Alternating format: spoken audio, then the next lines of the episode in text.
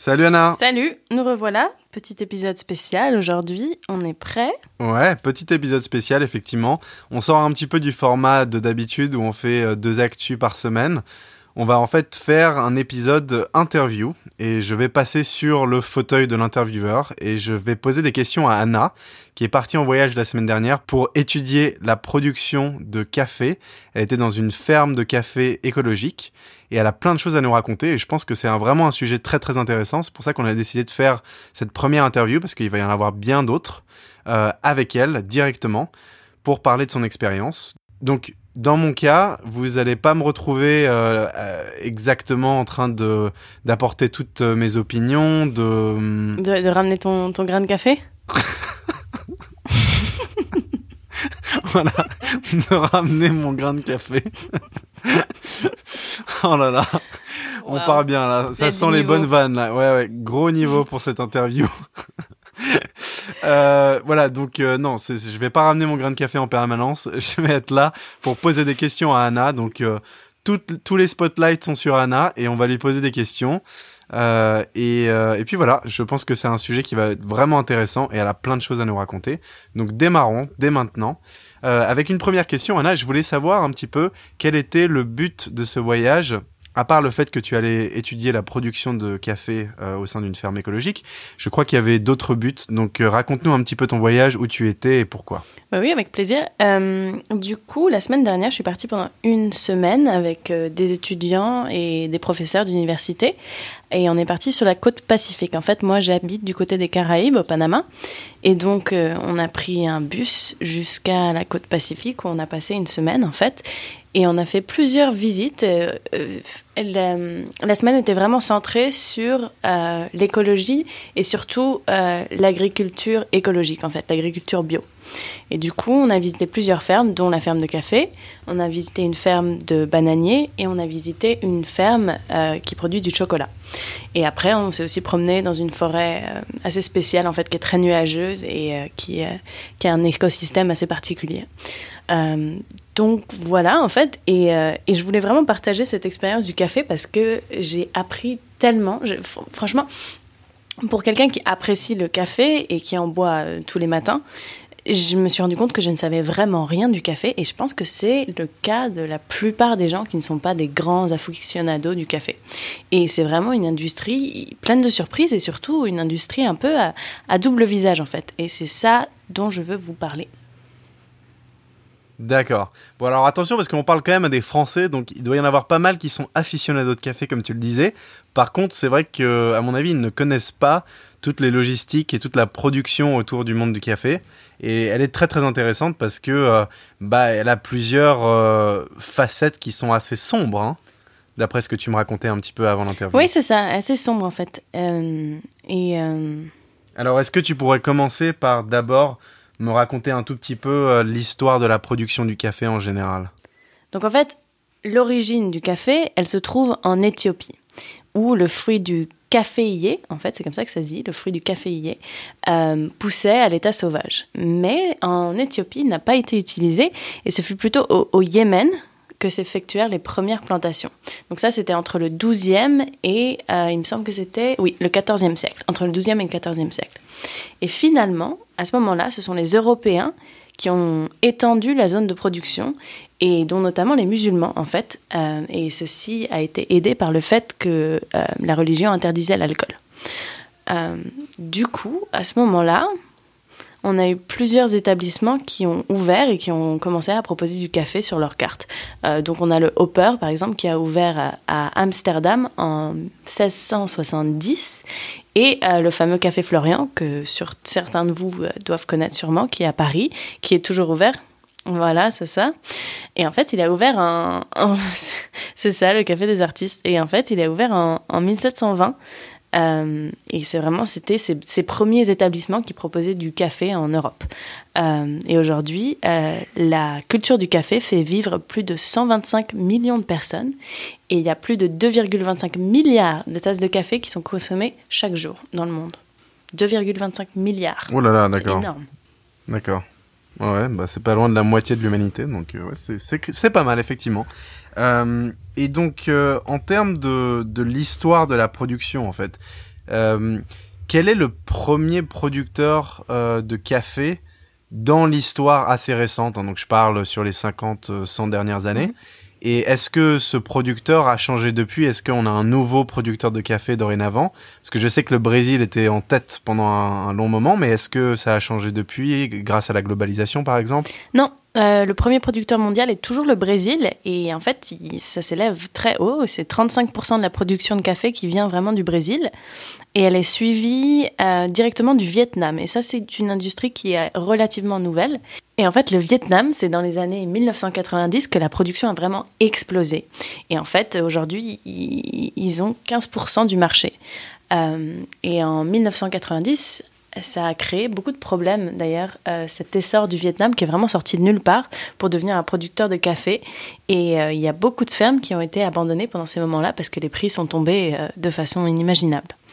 Euh, juste... C'est quand même assez dingue ça, parce que euh, je veux dire, quand on se balade dans des magasins de café écologiques, c'est spécialisés dans le café, c'est assez rare, je trouve, qu'on trouve des cafés de provenance euh, du Vietnam. On en voit vraiment beaucoup du Brésil, effectivement. On en voit pas mal aussi d'Afrique, mais pas forcément du Vietnam, ou en tout cas en France, j'en ai rarement vu. Ben, le café vietnamien est principalement consommé au Vietnam en fait. Euh, les, les, Vietnamiens consomment énormément de café. Et il me semble que... Mais c'est euh, quand même 15% de la production mondiale, donc il doit y avoir plus de gens que les Vietnamiens qui consomment ce café. Oui, je m'en doute. J'avoue que ne pas savoir là-dessus. Euh, Peut-être c'est le marché asiatique qui consomme pas mal. En fait, euh, ce qui se passe, c'est que le Vietnam est plus axé sur euh, la culture du robusta, en fait. Et on peut parler de la différence entre le café arabica et le café robusta, si tu veux, parce qu'il y a vraiment une, vraie différence. Et en fait, c'est la différence. D'accord, donc là, tu commences à parler chinois pour moi, donc vas-y. Bah justement, et pour moi aussi, quand je suis arrivée sur cette ferme, j'en savais vraiment rien. Mais donc, il y a vraiment deux types de café qui sont vendus dans le monde, donc le Robusta et le Arabica. Euh, deux... On a l'impression que tu es en train de me parler des petites capsules Nespresso. Là. enfin, sûrement, il doit y avoir. Avec il des noms fantaisistes. Mais en fait, non, c'est non, c'est juste des espèces, deux, deux, espèces différentes botaniques, en fait. Il y a plus de 70 espèces de caféiers, mais euh, ce sont vraiment ces deux-là qui, ont euh, qui ont gagné le marché et qui sont aujourd'hui commercialisés. Donc, l'Arabica, en fait, lui se distingue par sa grande finesse. C'est un peu celui qui a les arômes les plus développés et aussi qui une faible teneur en caféine. Alors que euh, en opposition, on a le robusta qui présente une arôme moins développée, un goût plus amer et plus corsé en fait. Et euh, c'est sûrement à cause de sa saveur un peu, un peu terreuse en fait finalement qu'il est peu apprécié par les producteurs de café de, de grande qualité. D'accord, ok, d'accord, je comprends. Donc en fait, ce que tu es en train de me dire, c'est que le robusta, il se retrouve dans nos euh, dans nos cafés Starbucks, et puis que le Arabica, c'est plutôt chez euh, le café d'en bas, euh, qui a sa bonne machine et son café. Euh, ouais. Voilà, mais on en parlera un peu plus de Starbucks notamment parce qu'il y a vraiment beaucoup de choses à dire sur cette, sur cette franchise. Mais du coup, pour en revenir au Vietnam, en fait, et c'est pour ça que j'en parlais, c'est vraiment que eux qui ont développé la culture du robusta, donc ce café un peu moins, un peu moins coté en fait finalement, et moins bon. Enfin, objectivement, c'est un café moins bon.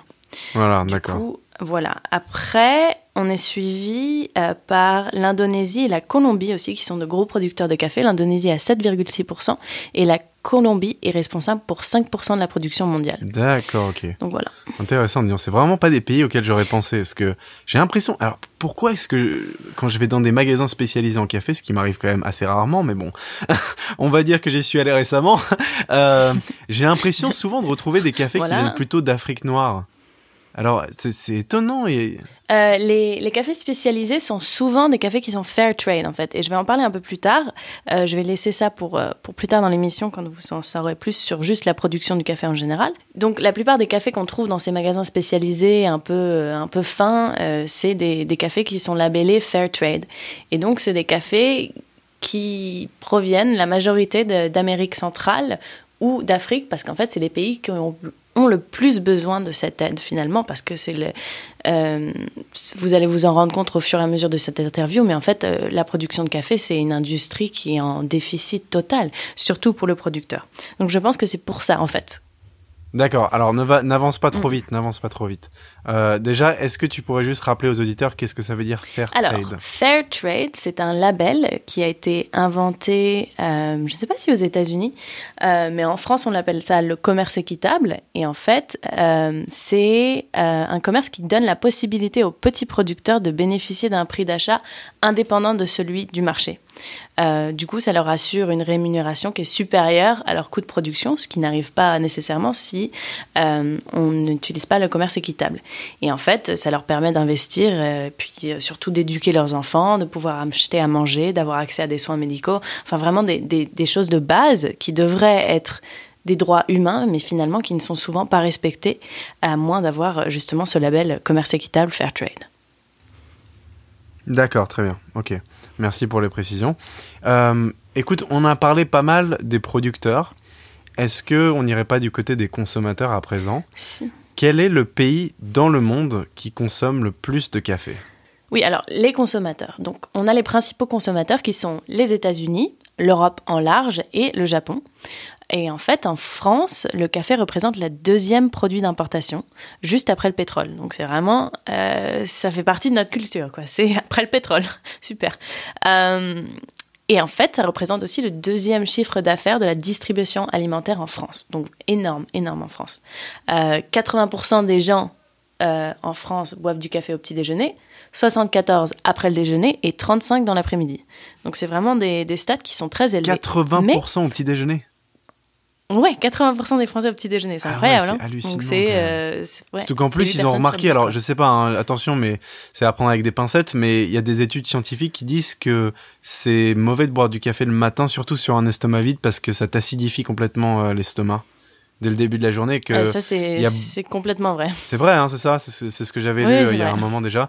Et c'est pour ça d'ailleurs qu'il y a des gens qui se retrouvent avec des douleurs gastriques Des ulcères même. ou des ulcères même euh, à cause de ça. Et en fait, moi, je- j'en fais partie. C'est-à-dire que quand je prends un café le matin sans avoir rien mangé, vraiment à l'estomac à vide, ça me brûle l'estomac. C'est horrible. Enfin, ça, ça dure plusieurs heures. Ouais, j'ai des sacrées ouais. brûlures Mm. d'estomac Non, il faut faire attention. Il faut, euh, il faut manger avant de boire un café. Je pense que le café en soi n'est pas une substance qui, qui est nocive, mais euh, c'est vrai que c'est très acide et du coup, le boire comme ça à jeun, c'est pas, c'est pas conseillé. Euh, Non, c'est pas conseillé du tout. Et d'ailleurs, c'est vraiment un régime que les Français ont qui est Ah oui, vraiment, vraiment pas bon pour la santé, qui est le, euh, bah, le café avec le croissant, quoi. Il y en a quand même beaucoup qui font ça. Alors, je sais, c'est assez stéréotype, mais en même temps, euh, je- j'en vois beaucoup, hein, j'en vois beaucoup, et surtout à Paris d'ailleurs, qui font ça, tu sais, au passage à la boulangerie, hop, je prends un croissant ou un pain au chocolat, et puis j'ajoute mon café quand j'arrive au bureau. Et euh, ouais, non, c'est c'est pas bon parce que c'est pareil, le, le croissant, c'est quelque chose qui t'acidifie l'estomac aussi. manger des fruits. Donc, euh, ouais, manger des fruits, euh, manger des choses qui sont plus alcalines, quoi, parce que c'est vrai Du que acidifier comme ça directement l'estomac. Ouais, voilà, oatmeal. Alors ça, c'est quoi C'est C'est de l'avoine. oatmeal en français? De l'avoine, ouais, de l'avoine. L'avoine, c'est bon, C'est ouais. bon l'avoine. Enfin bref. C'est pas mauvais, oui. Euh, on n'est pas di- diététicien ici, hein, mais, euh, mais, Voilà. mais par contre, j'ai d'autres stats surprenantes. Et euh, c'est qu'en fait, la consommation annuelle de café des Français s'élève à 5 kilos par personne par an. En Allemagne, elle s'élève à 6,5 kilos par an par personne. Et dans pas mal des pays nordiques, elle s'élève entre 9 et 13 kilos par an. Ouais, Ça, ouais, c'est ouais. vraiment dingue parce que euh, on pense pas vraiment aux Nordiques euh, en train de boire euh, leurs expressos. On pense plutôt aux Français ou aux Italiens. Tout à fait. Et c'est marrant parce que j'avais fait un petit peu de recherche avant de faire cette interview quand même, parce que bah, je me prépare un petit peu quand même, surtout pour le premier épisode spécial. Euh, et j'avais vu que le premier consommateur de café au monde, c'est, tu le sais Anna? Attention. Hein. Euh, un des pays nordiques, on va dire. ah non non non non non non non non non non non, il faut le pays nordique. Dis-moi, quel pays nordique Euh, la Te Finlande. défile pas. Ouais, la Finlande. Bravo, bravo, Oh, bravo. c'était au hasard. C'est hein. bien, c'est bien, attention. T'as toujours ta légitimité en, en tant que guest, en tant qu'invité spécial. Invité spécial sur le café. Euh, non, donc voilà, effectivement, c'est la Finlande euh, qui consomme près de 13 kg par personne par an. Et tu sais, c'est marrant parce qu'en fait, quand je regardais ces chiffres, euh, bah, je voyais effectivement que la France était bien en dessous, euh, ce qui m'étonnait beaucoup. Donc ça, c'est de 1. Mais de 2, je trouve que 12 kilos par personne par an, c'est pas tant que ça. Pour quelqu'un qui consomme... Parce que j'ai l'impression que en fait, c'est l'équivalent de, de tasse ou deux, peut- peut-être une tasse et demie par jour. Je sais pas. Ça me paraît pas tant que ça. Euh, Il faut réfléchir parce qu'en fait, un expresso, un expresso, euh, si on réfléchit vraiment, c'est moins de 10 grammes de café. Donc, il faudrait faire les maths, et j'ai pas très envie de les faire. Mais euh, si on pense 10 grammes pour un expresso et qu'on est à, à 5 kilos, il faut diviser le tout. D'accord, ok, bon, ouais, ouais, on va pas les faire maintenant. moi, je suis pas très bon non plus en calcul mental. Voilà. Mais Mais finalement, c'est quand même. Ça ne paraît pas énorme, c'est vrai, le chiffre en soi, mais je pense que quand on le multiplie et quand on fait le calcul, euh, c'est quand même euh, deux, à, deux, deux expressos par jour, peut-être un à deux expressos D'accord, par ce qui est jour. pas tant que ça en fait, au final. C'est juste qu'en fait, quand tu regardes sur une moyenne entière d'un pays, euh, ouais, c'est- beaucoup. Ouais. Et beaucoup. je disais, on a grandi avec une mère qui en boit euh, trois ou quatre euh, au moins par jour. Du coup, je pense qu'on a un peu. Ah oui, non, ça, c'est clair. et Ah notre oui, oui. père aussi, il boit énormément de café, je pense. Ah, les deux là, ils ont carburé au café pendant toute leur vie. Hein. Ouh là ouais, là là du coup, je pense qu'on a un peu une vision, euh, une vision qui est pas finalement réaliste de la plupart des gens. Ouais, un tout petit peu biaisé. D'ailleurs, toi, t'en consommes combien de Moi, tasses par j'en bois, j'en bois une ou deux. Une sur euh, des fois deux. Toi? Ouais, moi c'est à peu près pareil. C'est à peu près pareil. J'essaie de réduire maintenant parce que je me suis, en fait, j'ai- j'ai réalisé que j'ai des problèmes de migraine en fait. C'est-à-dire que je prends genre euh, généralement un ou deux cafés par jour, donc un le matin et un l'après-midi. Pas vraiment à des heures fixes, euh, je m'en fiche un peu, mais voilà, un matin, un l'après-midi.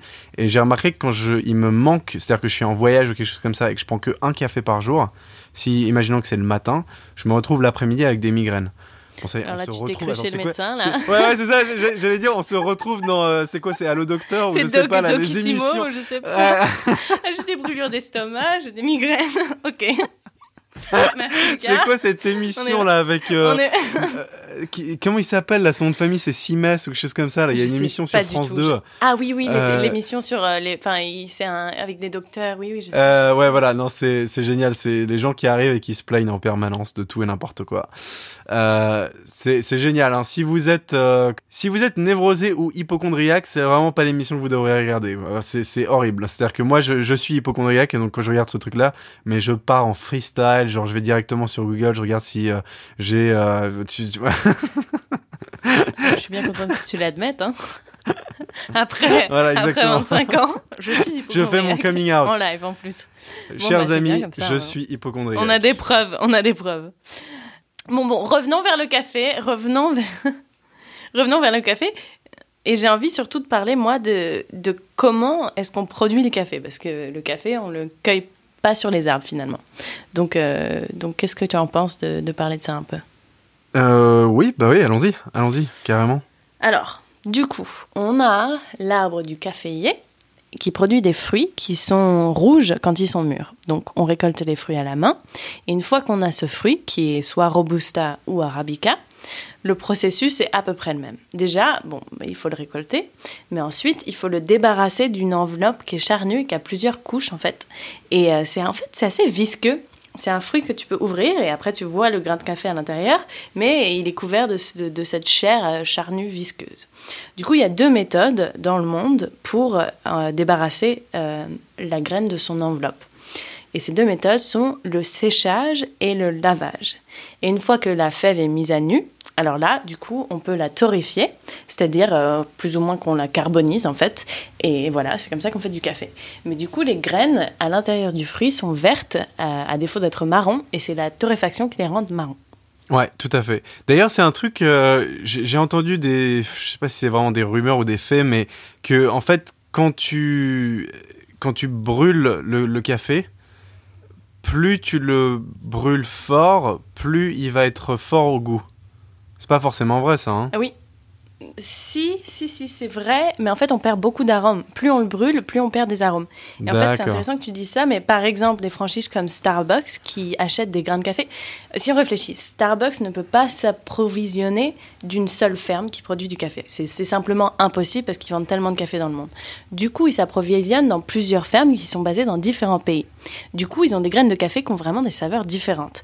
Et le problème, c'est qu'avec une marque, on a vraiment envie d'avoir une saveur qui est, c'est un peu signe en fait, euh, une saveur qui, qui nous rappelle Starbucks quand on la, quand on la sent ou quand on la goûte. Et ce que fait Starbucks, c'est que du coup, ils carbonisent un max toutes leurs graines. Du coup, elles finissent par avoir toute la même saveur brûlée. en gros. Oh là Euh, là Et en fait, c'est comme ça qu'ils peuvent harmoniser leur saveur. Ce serait impossible autrement. Oh mon Mais, dieu euh, oui, c'est marrant parce que- Oh là là là là là Mais oui, on, on y, on y pense en fait et on boit du café. Mon monde s'écroule. Mais en fait, oui, c'est du café qui, c'est pas du bon café. Starbucks, c'est impossible d'avoir du bon café à l'échelle, euh, l'échelle internationale comme ça. C'est juste. oh là là là là là il faut que ça vienne des petits producteurs. C'est pas, tu es obligé de carboniser la graine si tu veux avoir un, un goût euh, uniforme. D'accord, mais alors attends, Voilà. parce que, Ça, désolé, hein, là, là je t'interromps, mais mon monde est vraiment en train de s'écrouler. hein. Euh, je, bois, je bois du café Starbucks très très régulièrement. Et en fait, Uh-huh. je me suis habitué au goût, et effectivement, le goût est toujours le même. C'est-à-dire que c'est vraiment, ce- on le reconnaît, quoi.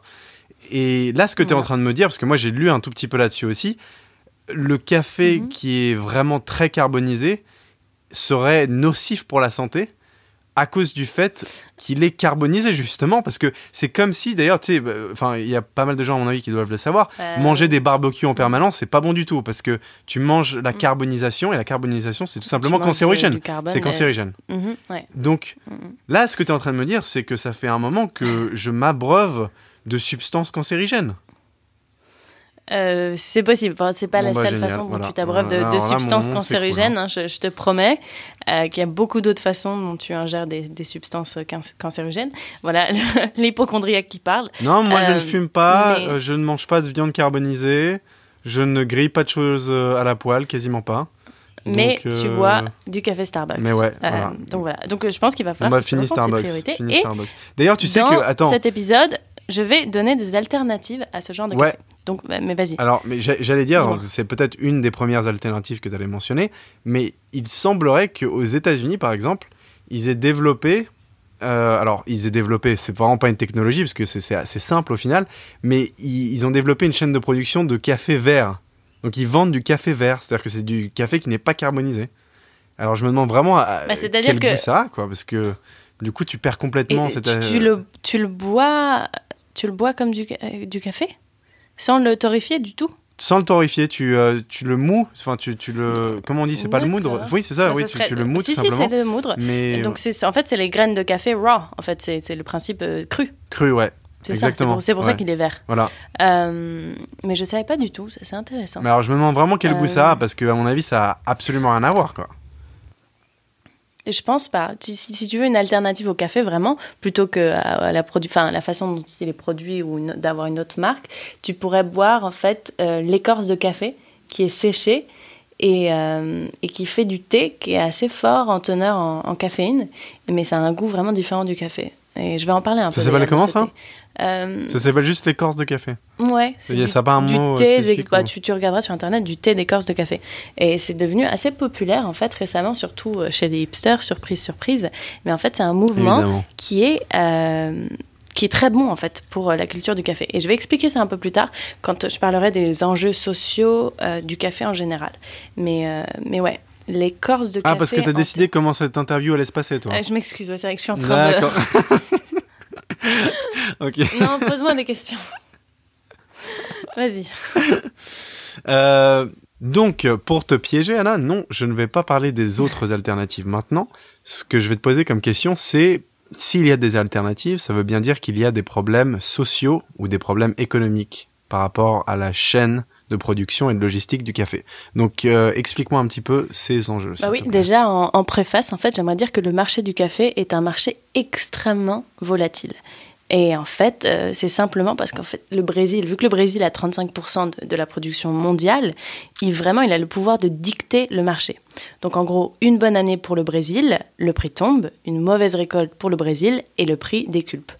Donc euh, c'est vraiment le maître de ce marché. Et euh, même quand le prix est relativement élevé parce que le Brésil aurait eu une mauvaise récolte, disons, la majorité des bénéfices n'arrivent presque jamais aux producteurs en fait. Et les petits producteurs, euh, ils ne font que vendre le fruit. En fait, ce qui se passe, c'est que les producteurs n'ont pas les ressources financières euh, ni sociales d'ailleurs de produire du café en tant que tel. Ils sont obligés de vendre le fruit vert parce qu'ils ne peuvent pas avoir d'usine de séchage ou d'usine euh, euh, de lavage. Donc en fait, ils sont obligés de vendre le fruit vert comme ça en entier. Et du coup, c'est des grandes, des grandes industries comme Nestlé par exemple ou Starbucks qui ont ces grosses usines et qui récoltent la majorité des gains. donc. D'accord, qui s'occupe du coup de la torréfaction et euh, tu mentionnais euh, de la torréfaction et surtout du lavage, ouais, surtout du lavage parce qu'en Voilà. fait c'est Alors, très Parle un petit peu du lavage, s'il te plaît, parce que ça c'est important. Ah oui, alors parler du lavage. En fait, euh, c'est vraiment un des enjeux environnementaux les plus gros du café et ça je le savais pas du tout. C'est que euh, c'est qu'en fait la production de café utilise énormément d'eau. Et en fait, euh, c'est principalement à cause de ce lavage qui requiert une quantité énorme d'eau parce qu'elle est, projetée à haute pression sur les fruits qui du coup euh, sont vraiment, euh, je sais pas comment on dit, ils sont... la, chair se détache à cause de la pression de l'eau. Et en fait, ce qui se passe, c'est que cette eau, elle est extraite directement des rivières et des lacs des alentours de ces usines. Bon, soit on a besoin d'eau, donc on la prend dans des lacs et dans des rivières. Sauf qu'une fois que le lavage est terminé, l'eau est reversée directement dans les cours d'eau sans filtrage. Sauf que cette fois, l'eau, elle est maintenant complètement saturée de nutriments. Donc on parle ici d'un problème de- d'eutrophisation. Et pour ceux qui ne savent pas ce que c'est, l'eutrophisation, c'est l'acte de décomposition des nutriments dans l'eau par des bactéries qui finissent par utiliser tout l'oxygène et donc menacent la survie des autres espèces. Donc on se retrouve dans un environnement où il n'y a plus d'oxygène parce qu'il y a trop de nutriments. Euh, et en fait, cette eau est relâchée dans tous ces cours d'eau et cette eau, elle on pourrait l'appeler infertile en fait finalement parce que les espèces ne peuvent pas survivre dans des cours d'eau où il n'y a pas d'oxygène. Incroyable. Donc- Tout ça à cause juste euh, des déchets organiques du, café, quoi, en fait. Mhm, c'est ça, ouais. Donc on pourrait se dire, pourquoi ne pas utiliser la méthode du séchage plutôt? Euh, Malheureusement, seulement 25% de la production mondiale de café utilise cette méthode parce qu'elle est plus lente finalement et un peu plus intensive au niveau du travail. Donc en gros, si un producteur n'a pas assez d'argent de côté, il ne pourra pas se permettre d'attendre 4 mois de plus pour que le café sèche. Il aura besoin de- d'avoir des bénéfices tout de suite, donc de vendre le café vert à une usine de lavage. Et ils peuvent pas les sécher de- artificiellement? Alors, c'est ça, bah, ça requiert aussi beaucoup d'argent, en fait, euh, ce, ce genre d'usine. On parle vraiment de, de gens qui font très, très peu de, très, très peu de bénéfices hein, sur le café. Ils ont, ils ont simplement pas l'argent, euh, ni mise de côté, ni l'argent en général de leur production euh, pour pouvoir se permettre d'avoir des, enfin, des usines qui. qui Non, mais ça, de toute façon, tu avais déjà café. dit. Ça, tu avais déjà dit que de toute façon, de ce côté-là, les producteurs s'en occupaient pas, que ça soit du lavage ou de la torréfaction. Moi, ce que je veux dire, Mhm. c'est que les acteurs comme Starbucks ou comme Costa ou tous ces, ces grands producteurs de café, enfin, ces vendeurs de café d'ailleurs, c'est pas des producteurs. euh, pourquoi est-ce que eux ne peuvent pas s'occuper de sécher les graines de café plutôt que de les laver, puisqu'ils savent qu'ils Bah, Le problème, c'est que ces, ces, franchises se donnent un peu l'image d'être fair trade, d'être vraiment euh, consciencieux de l'environnement, etc. Mais de façon réaliste, ils ne le sont pas du tout. Et, euh, et de, laver le café, c'est beaucoup moins cher, surtout si on ne paye pas pour l'eau. Enfin, écoute, si on prend de l'eau d'un lac directement ou d'une rivière et qu'on ne paye pas pour cette eau et qu'on peut la relâcher directement, eh ben, c'est beaucoup plus simple. Ouais, ouais, tout à fait, je comprends. On en revient toujours à cette histoire de. C'est toujours l'économie et le capital euh, travail, le capital humain, mais alors le capital nature, on s'en fout complètement, quoi. Ah, mais complètement. Et puis aussi, euh, je veux dire, le café a aussi un impact sur la biodiversité du, du fait que, en fait, euh, enfin, de devoir planter du café, on est obligé de déforester des endroits. Et vu que le café est cultivé dans des zones de forêt qui sont très sensibles et très riches en biodiversité, euh, ça équivaut souvent à beaucoup de déforestation. En fait, le café, c'est intéressant, mais ne pousse que à 40 degrés nord et 40 degrés sud de l'équateur, nulle part ailleurs. D'accord. Et il y a des explications pour ça ou c'est. Bah, c'est simplement la, la biologie de la plante, la botanique de la plante qui, qui ne peut pas pousser euh, à d'autres latitudes qui sont sûrement trop froides ou, ou, ou c'est- enfin, Hmm, ça a peut-être à voir avec ça. la terre aussi. Ouais. Mm. Je me demande s'il n'y aurait pas des Euh. espèces de, de solutions pour ça, de, de fermes de fermes verticales. On en parlait dans un autre épisode. Mais oui, c'est euh, ça. Pour le café. Mais il y a pas de café qui est, qui est élevé en serre. Je sais pas si. Il faudrait que je me penche sur la question. J'avoue qu'on n'en a pas parlé plus que ça pendant la visite. Euh, mais par contre, euh, Ça prend beaucoup de superficie, euh, les- la production de café? Ces caféiers, ils, ils prennent beaucoup de superficie? Les caféiers, ça dépend, ça dépend de la taille de la récolte qu'on veut en fait. Mais l'arbre en lui-même, il ne dépassera jamais plus de 1m50 parce qu'en fait il est taillé tout- tous les ans juste pour de façon, de façon à ce que ce soit plus pratique de récolter ces graines, parce que tout le café est récolté à la main, c'est impossible de le, de le, récolter de façon mécanique, en fait. Et, et l'arbre, ce qui est pratique, c'est que l'arbre peut produire des fruits pendant 30 ans.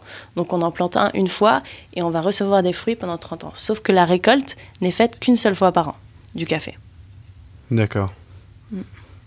Très bien. Quand est-ce qu'elle est faite? Vers euh, quel euh, mois? Bah, En fait, ça dépend parce que euh, parce que sur, enfin, sur l'équateur, il n'y a pas vraiment de saison. Donc, ce qui se passe, c'est juste qu'il faut attendre. Il y a une sorte de fenêtre d'un mois de fertilisation du café. Et après, il faut attendre 9 mois pour que le fruit se développe. C'est le même cycle, en fait, que, que, les humains, ce qui est assez surprenant. C'est-à-dire que le bébé qui est 9 mois dans le ventre de sa mère, le café doit attendre 9 mois avant d'être mûr. D'accord, ok. D'accord. Euh, et, donc en fait, quels sont potentiellement, parce que tu parlais euh, justement du Brésil qui est vraiment ce, gros producteur de café et qui du coup euh, impacte vraiment la production de café année par année, quels sont les environnements ou les conditions naturelles néfastes à la production du café? Qu'est-ce qui pourrait arriver une année pour que la production de café mondiale soit en déclin? Bah, il suffit de, parler de. Ça pourrait être une instabilité politique, par exemple. Ça pourrait être, euh, ça pourrait être une, une, sécheresse. Je te parle plus des causes environnementales, d'accord. Donc en fait, le, café ne résiste pas bien à la sécheresse, par exemple. Ouais, par exemple. Il faut vraiment. c'est des conditions assez spéciales le café parce qu'il faut beaucoup d'eau, il faut aussi beaucoup de soleil, mais il faut aussi un peu d'ombre. Euh, il y a des plantes qui favorisent euh, le café, par exemple des plantes qui fixent le nitrogène, comme avoir des, des manguiers plantés à côté du café, c'est vraiment très bénéfique parce que du coup, il y a beaucoup plus de nitrogène à l'intérieur des, des, des terres. Donc il y a plein de, plein de façons de favoriser ça. Mais le problème, c'est qu'aujourd'hui, les, les, grandes firmes de café qui vraiment ont vraiment le monopole du café mondial euh, ne sont pas intéressées pour avoir du bon café finalement. C'est pas pas la question de faire du bon café, c'est la question ni de traiter bien ses, ses producteurs, c'est vraiment juste de faire un bénéfice. Et en fait, euh, Starbucks, hmm, pour en reparler un peu, euh, achète son café bien en dessous du prix du marché chaque année. Et euh, ils vont jusqu'à en fait acheter un petit pourcentage de café libellé euh, commerce équitable. Et là, je parle pour les États-Unis. Hein. Donc, en fait, ils achètent une partie de café qui est libellé Fair Trade. Et après, ils ont le droit, à cause de la FDA et des, des, régulations du FDA, qui est le Food and Drug mhm. Administration. Mhm. Voilà, c'est ça. Et en fait, ils ont le droit à ce moment-là de se revendiquer comme une industrie qui est sociale et progressiste et qui est fair trade. Tu te rends compte? Ils, peuvent, Par exemple, ils pourraient acheter 10% et quand même avoir le label sur leur paquet. D'accord, ok. donc c'est euh, une duperie totale. Et alors Nestlé, n'en parlons même pas. Et Nestlé, c'est vraiment, euh, ils ont le monopole du café. Je ne sais plus quelle marque ils ont. Ils ont Lavazza, c'est sûr. Euh, je me demande s'ils n'ont pas un expresso aussi, il faudrait regarder. Mais en tout cas, Nestlé est énorme dans le monde du café. Mais eux, c'est encore pire parce qu'il y a un scandale euh, il y a deux ans qui a ressorti, enfin qui est ressurgi. Et en fait, on s'est rendu compte que certes, je pense que c'était 15%. Oui, c'est ça. C'était 15% du café que Nestlé achetait. Et quand je dis 15%, c'est au moins mais ces 15% seraient sortis de fermes où il y avait encore de l'esclavagisme. Et on parle de 2018. Donc en fait, c'est des gens qui ont été trafiqués et vendus sur des plantations. Ils vivent dans des conditions absolument déplorables. Ils ne sont pas payés, bien sûr. Euh, et en fait, ils vivent sur. Je lisais un article, ils, lisent sur euh, des restes de nourriture, ils boivent l'eau des animaux. Donc, ils sont vraiment traités comme des animaux, en fait. Et, euh, oh là là et il cueille le café et il s'occupe de ses fermes de café. Et donc euh, Nestlé euh, achète 15% de sa production à des fermes qui utilisent euh, encore du labeur esclavage. Incroyable. ouais, Mais alors, du coup, parce que là, ça c'est quand même horrible ce que tu es en train de nous raconter, puisque je n'étais même pas vraiment complètement au courant qu'il y avait un esclavagisme du 21e siècle euh, au niveau de la production du café. Alors, pour ce qui est, par exemple, euh, de Nike, Adidas, etc., bon, on est, on est au courant de tout ça. Mais euh, avec le café, je, savais que c'était vraiment... bah, évidemment, le pouvoir était au niveau des multinationales et qu'ils exploitaient quand même les producteurs, mais je n'étais pas au courant qu'il y avait carrément de l'esclavagisme. Alors, du coup, quelles sont potentiellement les solutions pour euh, un individu qui aime le café, qui en boit une à deux fois par jour, comme moi par exemple, mhm. pour euh, sortir un petit peu du système des multinationales Alors, Pour les États-Unis, je ne peux pas parler pour les États-Unis parce qu'il faudrait se pencher vraiment sur ces régulations du FDA. Par contre, je peux parler pour, pour la France. Euh, et en fait, on a de la chance en France parce que euh, le commerce équitable, c'est un label qui est très compliqué à recevoir. Et il y a beaucoup de régulations là-dessus. Donc, on peut faire confiance aux produits qui sont labellés Fair Trade. Bon, aujourd'hui, dans la production des cafés, le commerce équitable, ça ne représente que 0,1% du commerce mondial du café. Donc c'est vraiment très petit, mais je pense que ça a un, potentiel incroyable parce que oui, peut-être vous paierez un peu plus pour votre café, mais vous savez au moins d'où il vient. Vous savez que les personnes qui l'ont produit et qui l'ont cueilli et, sont traités de façon acceptable finalement parce qu'on parle vraiment de, c'est ça j'allais pas dire même pas bonne condition c'est juste acceptable. Non c'est ça c'est juste ouais, c'est humain ils sont traités de façon humaine. Ils sont pas traités comme des euh, animaux mm. et en fait en France parmi les produits labellisés Fair Trade euh, le café c'est 41% donc il y en a vraiment énormément. C'est pas comme s'il fallait chercher très loin. Si vous voulez du café Fair Trade vous allez dans n'importe quel supermarché et vous allez en trouver. Donc 40% en, France par contre 0,1% mondialement voilà, c'est ça. Mais après, non, non, non. C'est 41%, c'est pas 41% du café qui est vendu en France euh, qui est Fair Trade, c'est que, en fait, le label Fair Trade, donc le, label commerce équitable, 41% de ce label est, dédié au café par le café. Voilà, c'est ça. Et après, ah, on a le coton pas du tout la et le chocolat. Attention, c'est non, pas, du, pas tout du tout la même chose. Les bananes et le thé aussi, euh, eux sont à 8% cumulativement. Du coup, on peut acheter des bananes, du thé, du cacao, du coton et euh, du café euh, commerce équitable. Et c'est marrant parce qu'en fait, je retrouve vraiment les fermes que j'ai visitées pendant mon voyage euh, de cacao, de bananes et de café. donc c'est vraiment des produits qui, qui en fait sont, sont produits dans des conditions mondialement très injustes. D'accord. C'est intéressant parce que en fait, on, on, retrouve un petit peu ce, ce même ce même discours et ces mêmes euh, mouvements dans euh, l'agriculture en général, donc euh, dans les aliments qu'on mange tous les jours. Et ce qui est intéressant de voir, c'est par exemple l'émergence du bio en France et d'ailleurs dans beaucoup d'autres pays.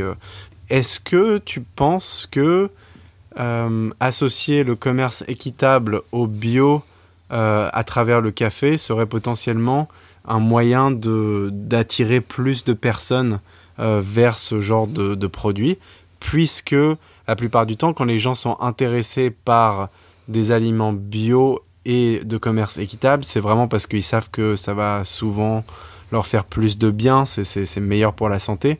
Est-ce qu'il ne manque pas euh, du café bio associé au commerce équitable? Parce que c'est vrai que moi je vois vraiment beaucoup de labels commerce équitable en France pour le café ou pour le chocolat d'ailleurs. Par contre, du euh, label bio, c'est un petit peu plus rare. Et euh, est-ce qu'il n'y a pas euh, un besoin de développer un petit peu plus de, production de café bio? Alors je pense qu'il y a toujours un besoin de produire quoi que ce soit de façon bio, mais par contre, euh, en, étant, en étant réaliste, le problème c'est qu'en fait, il faut souvent utiliser de l'anti de l'anti. Il y a un certain type de champignon en fait qui pousse sur le café et qui est vraiment très dévastateur. Et du coup, euh, il y a besoin parfois d'utiliser des produits chimiques pour tuer euh, ce, champignon. Après, on est en train de développer en ce moment des champignons qui mangent les mauvais champignons. C'est des bons champignons qui mangent les mauvais champignons, qui serait une alternative naturelle. Et du coup, on n'aurait pas besoin d'utiliser euh, de, de produits chimiques et on aurait la possibilité de rendre le café bio plus accessible aux producteurs.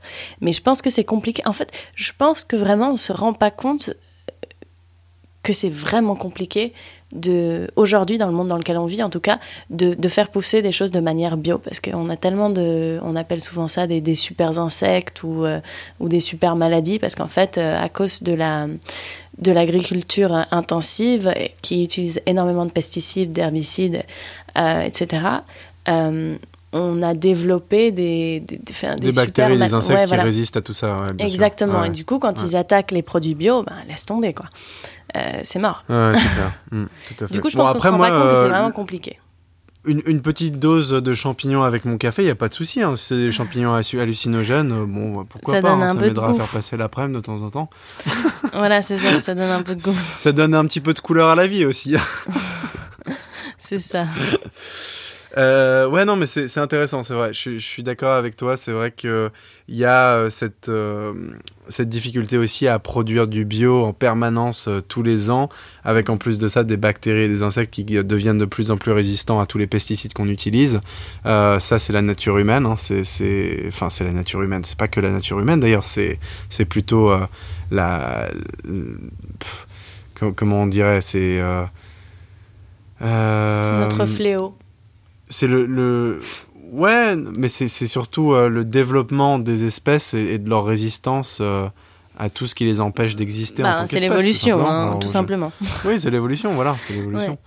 Euh, mais, en fait, ce qui est intéressant aussi, je trouve, c'est que on est dans une situation en termes de café où on a des grandes multinationales comme Starbucks, comme Nestlé, comme Costa, comme euh, Nero euh, euh, en Angleterre. On est, dans un système où ces grandes multinationales ont vraiment un, impact très très important sur les sociétés et aussi un certain effet de mode. Ce qui est intéressant, c'est que je trouve qu'il y a 10 ans, par exemple, nos parents, c'était vraiment cool d'avoir une machine Nespresso chez soi. C'était vraiment cool d'utiliser ces petites capsules et puis de se faire un café rapide le matin. Oh, les capsules. Ouais, les capsules, les capsules. Et, euh, et, tout d'un coup, en fait, les gens se sont rendus compte euh, bah, que les capsules, c'était pas si bien que ça. Et que, en plus de ça, tu euh, buvais du café qui n'était pas vraiment frais. C'était pas moulu directement. C'était, ça, fait longtemps que ça traîne dans la capsule. et mhm. du coup, cet effet de mode est un peu parti. Cependant, maintenant, il y a, y a un espèce d'effet de mode, notamment sur les réseaux sociaux, c'est surtout aux États-Unis d'ailleurs. C'est cool, c'est devenu cool de se prendre en photo avec euh, un café Starbucks dans la main. Ça, c'est quand même un truc euh, étonnant, mais euh, une espèce de tendance qui s'est dessinée sur les 5, peut-être 10 années précédentes, mais je dirais vraiment que 5, c'est assez récent. c'est devenu une espèce de mode et ils sont très très forts d'ailleurs, Starbucks, sur euh, les réseaux sociaux en, communication. pour ah, euh, attirer les jeunes et puis ils font euh, en permanence ils développent des nouaux concepts. Là par exemple en automne c'est le pumpkin spice latte qui est qui en oh fait ce, ce, latte aux saveurs de l'automne. Eh mais justement figure-toi que ce que tu dis, ce que tu dis là tout de suite, ça rejoint exactement ce dont on parlait avant. Non seulement ils brûlent le café, mais en plus, il joue sur une collection de saveurs pour masquer le fait que le café n'est pas bon. Tout simplement. Ouais, bien sûr, bien le sûr. café Starbucks n'est objectivement pas bon. Ah bah de toute façon, si tu ne le prends euh, pas, c'est marrant, tu as raison. Et en plus, il, le sucre vachement à chaque fois. C'est-à-dire que si tu prends mhm. quoi que ce soit qui soit caramélisé ou mocha ou je sais pas quoi, à chaque fois tu termineras avec des montagnes de sucre euh, dans ta dans ta boisson. Bien sûr, et, ça masque tout. Le et en fait, si jamais vous allez chez Starbucks et que vous commandez, croyez-moi, si vous ne commandez pas euh, ce que vous prenez d'habitude, si vous commandez un americano, buvez ça sans sucre, on va voir ce que vous pensez du café et de la qualité du goût. C'est dégueulasse. C'est dégueulasse. C'est dégueulasse, c'est de la piste de mhm. chameau. Enfin, c'est, c'est horrible. c'est horrible. Ouais. Mais euh, c'est, ils sont très forts en fait. Tu rentres dans un magasin Starbucks et tu as ces grandes, ces, grandes, ces grandes peintures murales avec euh, les agriculteurs et le fair trade et, et, le mec qui sourit avec le panier de, de Ouais, ouais, évidemment. c'est, c'est vraiment. Ils jouent sur la carte du fait qu'ils sont en fait vachement concernés et vachement engagés. Mais ils le sont pas du tout. C'est que de la com. Et c'est, c'est le problème en fait. C'est comment savoir quand c'est que de la com quoi? Est-ce que c'est pas tout le temps que de la com? Euh, non, je pense pas. Mais du, quand tu es une compagnie aussi grosse, je pense que c'est impossible d'être euh, d'être équitable. Mais tu sais qu'ils ont des diffuseurs dans les magasins. Hein. Ça, ils, diffusent euh, une, une, odeur de café qui est sûrement pas une qui est proche de, des graines qu'ils utilisent, hein, clairement. Oh, c'est fou, ça ouais, ouais non, bien sûr, ils ont des diffuseurs dans les magasins. Euh, ouais, non, c'est intéressant comme euh, comme c'est devenu un espèce d'effet de mode et que l'effet Nespresso, lui, par contre, est un petit peu parti, si tu veux, genre euh, l'époque de George Clooney qui euh, qui arrive et qui fait Nespresso, what else?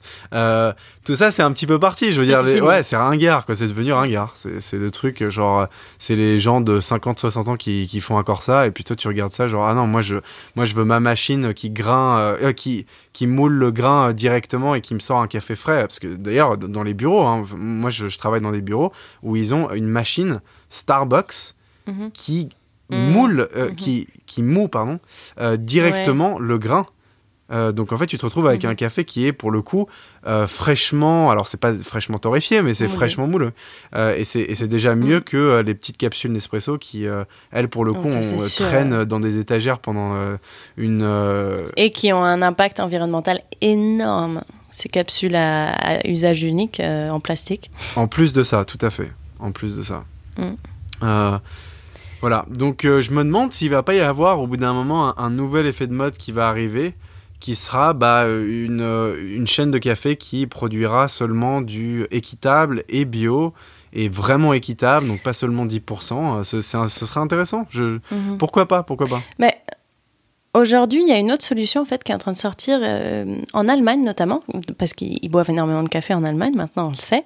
Euh, et en fait, ça s'appelle le direct coffee, donc le café direct. Et donc c'est, euh, c'est par exemple, c'est, c'est chaque café qui sponsorise sa propre ferme. disons par exemple en Éthiopie ou au Panama par exemple. Et du coup, chaque ferme a une alliance avec un café spécifique euh, dans une ville spécifique et elle peut avoir plusieurs alliances, comme le, le café lui-même peut avoir plusieurs alliances avec plusieurs cafés dans plusieurs pays. Mais du coup, on sait exactement d'où vient le café et on sait par exemple s'il est fair trade ou s'il est machin, ou, ou même les cafés ont la possibilité d'aller visiter eux-mêmes les fermes pour s'assurer que les conditions sont bonnes, les- ce sont des bonnes conditions de travail et qui veulent s'allier vraiment avec, euh, avec ces producteurs et qui ont la possibilité aussi de, de, de laver ou de sécher le, le café. C'est souvent du séchage en fait euh, qui se passe quand euh, c'est des, des unions directes comme ça. Mais du coup, je pense que c'est un mouvement qui pourrait vraiment fleurir, même en France, avoir des cafés qui, ont des alliances avec, avec, des endroits précis en fait. Du coup, tu as, vraiment un, visage derrière la production. Ouais, ouais, tout à fait. Bah, ça, c'est euh, assez similaire euh, au système de l'agriculture qui est en train d'être assez bouleversé et de, et de changer, où tout d'un coup, il y a énormément de distributeurs qui préfèrent couper euh, toutes euh, les, intermédiaires logistiques et aller directement aux producteurs. Voilà, Euh, c'est ça, euh, exactement. J'ai l'impression c'est que c'est ce qui est en train de se passer aussi dans l'univers du café. Mm. C'est- J'espère que ça continuera dans ce sens-là, parce qu'effectivement, Ouais, c'est vraiment important. Et je pense aussi que si jamais les, les gens souhaitent agir à leur échelle. De toute façon, éviter Starbucks, éviter Costa, éviter euh. Nespresso et aller, ouais voilà, éviter Nestlé, aller euh, chez le petit café du coin, prendre euh, son, son espresso, son cours le matin, ça aide de toute façon un tout petit peu, je pense. Alors effectivement, bon, les, les marques que les cafés du coin achètent sont pas forcément les plus équitables non plus, mais en attendant, je pense que c'est quand même mettre euh, une, une balle dans le pied euh, à Starbucks et, euh, et à toutes ces multinationales euh, qui ont besoin au final de vos sous. hein. parce que Mm. en plus de ça, les cafés sont très très chers chez Starbucks. Ils sont hyper chers, c'est incroyable. c'est- très très bizarre d'ailleurs. C'est vraiment du vol, ouais, c'est étonnant. Et, et j'ai l'impression qu'en fait, puisque c'est quelque chose auquel les gens sont vraiment habitués Mhm. et qui est euh, très accessible, parce qu'il y a quand même des Starbucks à tous les coins de rue maintenant, c'est hallucinant. Je trouve ça normal. les gens. Et, et ouais, les gens, les gens trouvent ça normal. Ils sont habitués à un prix qui continue de croître Mhm. tout doucement. hein, Alors tout que le prix du marché deux, tombe. trois ans. Voilà, exactement. Voilà, voilà, voilà. Donc qui reçoit Euh, l'argent hein les... Exact, ouais, bah, euh, il y en a qui s'en mettent plein les fouilles. Mais euh, voilà, tous les 2-3 ans, il y a 10 centimes qui sont rajoutés par-ci Mhm, par-là, et puis les mhm. gens s'en rendent pas vraiment compte. Et, euh, et ils ont cette espèce d'addiction, puisque faut pas oublier, hein, le café c'est quand même addictif, on en a pas trop parlé pendant cette interview, mais c'est addictif.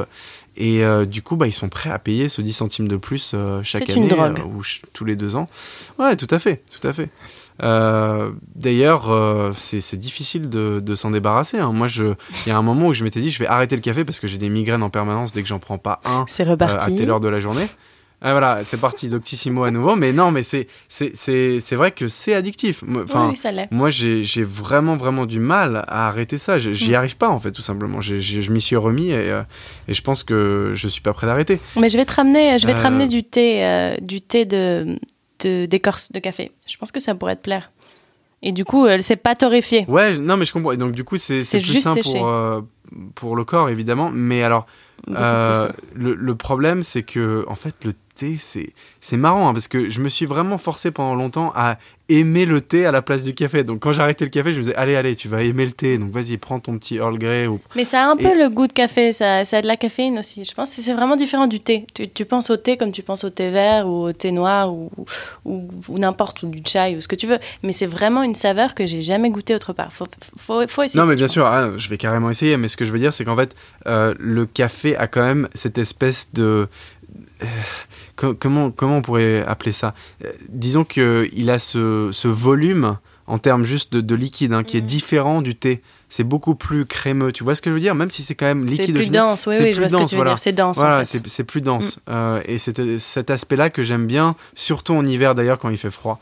Euh, et c'est pour ça d'ailleurs que tous les pays euh, scandinaves adorent le café en rafale. C'est parce qu'ils adorent se prendre des cafés par-ci par-là pour se réchauffer. Euh, c'est devenu une vraie culture là-bas. C'est-à-dire qu'ils vont dans les cafés pour rester une heure au chaud l'après-midi quand il fait vraiment trop froid après le travail ou quelque chose comme ça. Et ils se réchauffent auprès d'une tasse de café. Euh, et je pense On que, en fait, la raison pour laquelle ils boivent pas autant de thé que ça, c'est parce qu'il y a cet aspect qui est assez dense, qui est, tu sais, quand, quand t'as froid, t'as envie de manger aussi euh, des choses qui sont plus, euh, euh, bah, plus denses aussi, quoi, qui te, qui te, Mhm. voilà, qui te remplissent plus. Non, c'est indéniable, c'est vrai. Euh, Mhm. ouais. C'est indéniable. Voilà. Mais euh, ouais. Bah écoute, je pense qu'on a un peu fait le enfin, en, tout cas on a fait le tour de ce, euh, ce que je voulais adresser et surtout ce que j'ai appris pendant cette euh, pendant cette semaine. Et on pourra peut-être parler un jour de la culture du cacao et de la culture des bananes qui est aussi très intéressante. Euh, mais j'ai envie de vous raconter un petit fun fact qui est en fait sur le café le plus cher au monde qui s'appelle le café Geisha. Et en fait, ça s'appelle Geisha à cause de sa ville d'origine qui est située en Éthiopie. Et, euh, et ce café coûte, euh, si je ne me trompe pas, 820 dollars les 2 kilos. point 3. Oh là là là là là là. Mais attends, donc les, les grains, ils sont on torréfiés avec de l'or ou comment de ça se café passe, cette histoire-là Non, non, non, non.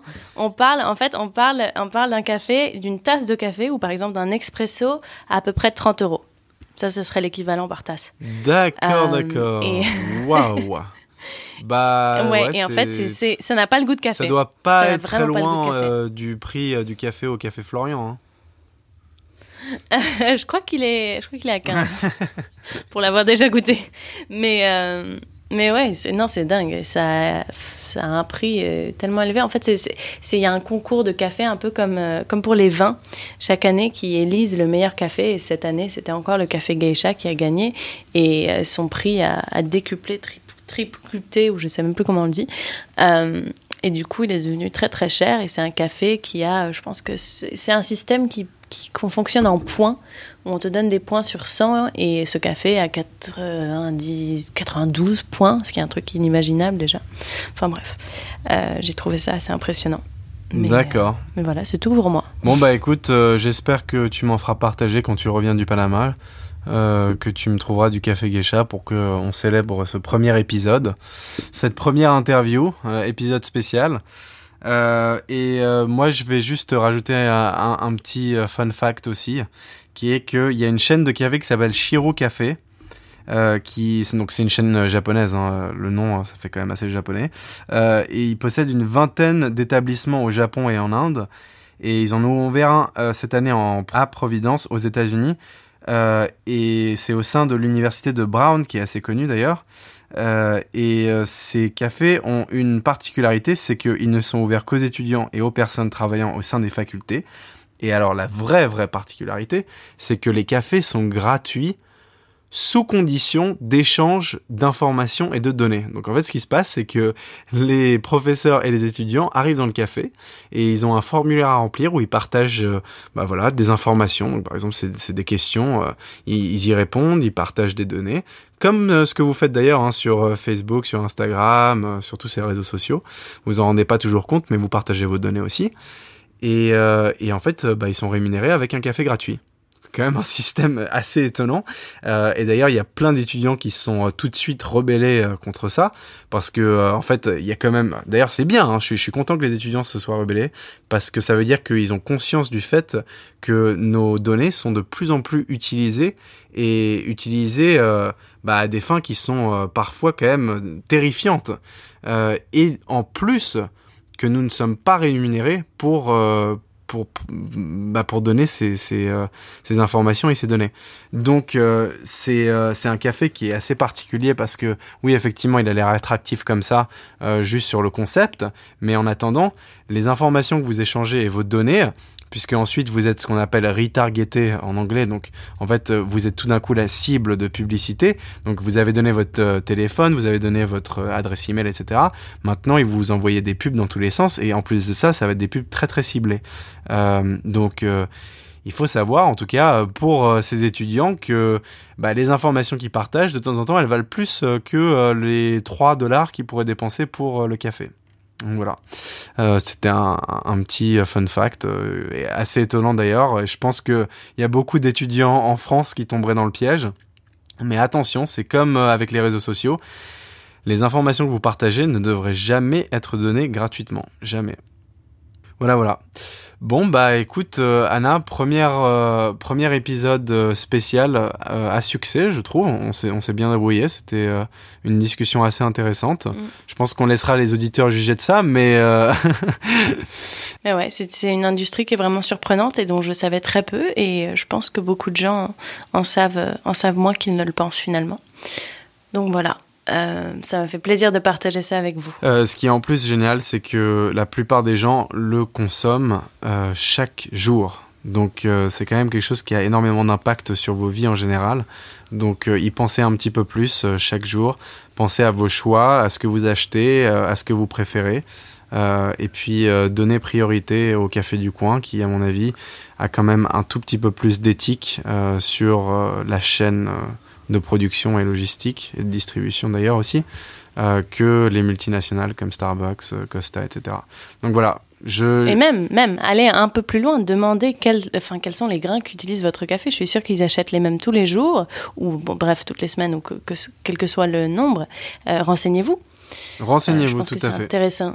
Et puis après, sinon, vous pouvez aller encore plus loin et acheter votre propre euh, machine à café et le grain vous du café, euh, l'achetez commerce voilà, équitable. Voilà, voilà, vous achetez du, du café euh, commerce équitable Ça, c'est, bio ça, c'est aussi, parfait. Vous devriez tous faire ça. voilà Mais euh, petit pas à petit pas, il faut changer les choses doucement, apparemment. exactement voilà. bon bah c'est le mot En de la cas, fin. merci, il faut hein. changer les choses doucement mais sûrement. Merci encore Anna pour euh, ce moment. C'était vraiment super intéressant. J'en ai appris beaucoup et j'espère que tout le monde en tirera euh, une, euh, une note positive. Voilà Voilà. Bon, bah, on se retrouve la semaine prochaine euh, pour un épisode normal. Et puis, euh, on espère bientôt pour un épisode spécial. Euh, N'oubliez pas qu'on est sur presque toutes les plateformes de podcast possibles et imaginables. Et qu'on est aussi sur Instagram à impact-du-bas pod. Et vous pouvez nous retrouver là-bas. Et on postera d'ailleurs des photos de ma visite à la ferme de, café, euh, de café bio. Donc voilà, si vous avez envie de voir à quoi ça ressemble, eh ben, on se retrouve sur Instagram euh, à ce moment-là. Voilà. Super génial. Et euh, n'hésitez pas à laisser une petite review sur Apple Podcast, ça nous fait toujours plaisir. On en a vraiment reçu plein récemment là sur les deux dernières semaines. N'hésitez pas à ajouter la vôtre. euh, et puis. Mais euh, on en veut plus. On en veut plus, on en veut plus. Euh, et puis tous les gens qui sont sur Castbox aussi, alors c'est une appli de podcast que je connaissais pas jusque-là, mais j'ai vu dans les stats qu'il y a pas mal de gens qui sont dessus. N'hésitez pas à nous laisser une review là-dessus aussi, c'est toujours sympa. Euh, et puis euh, n'oubliez pas de vous abonner aussi sur vos applis de podcast préférés, parce qu'en fait si vous ne vous abonnez pas, vous ne recevrez pas les épisodes lorsqu'on les poste. Vous les recevrez peut-être un ou deux jours après, mais si vous abonnez, vous recevrez directement l'épisode dès qu'on l'a posté. Voilà, euh, merci à tous d'avoir écouté, puis on se retrouve la semaine prochaine. Merci Anna. Bye bye.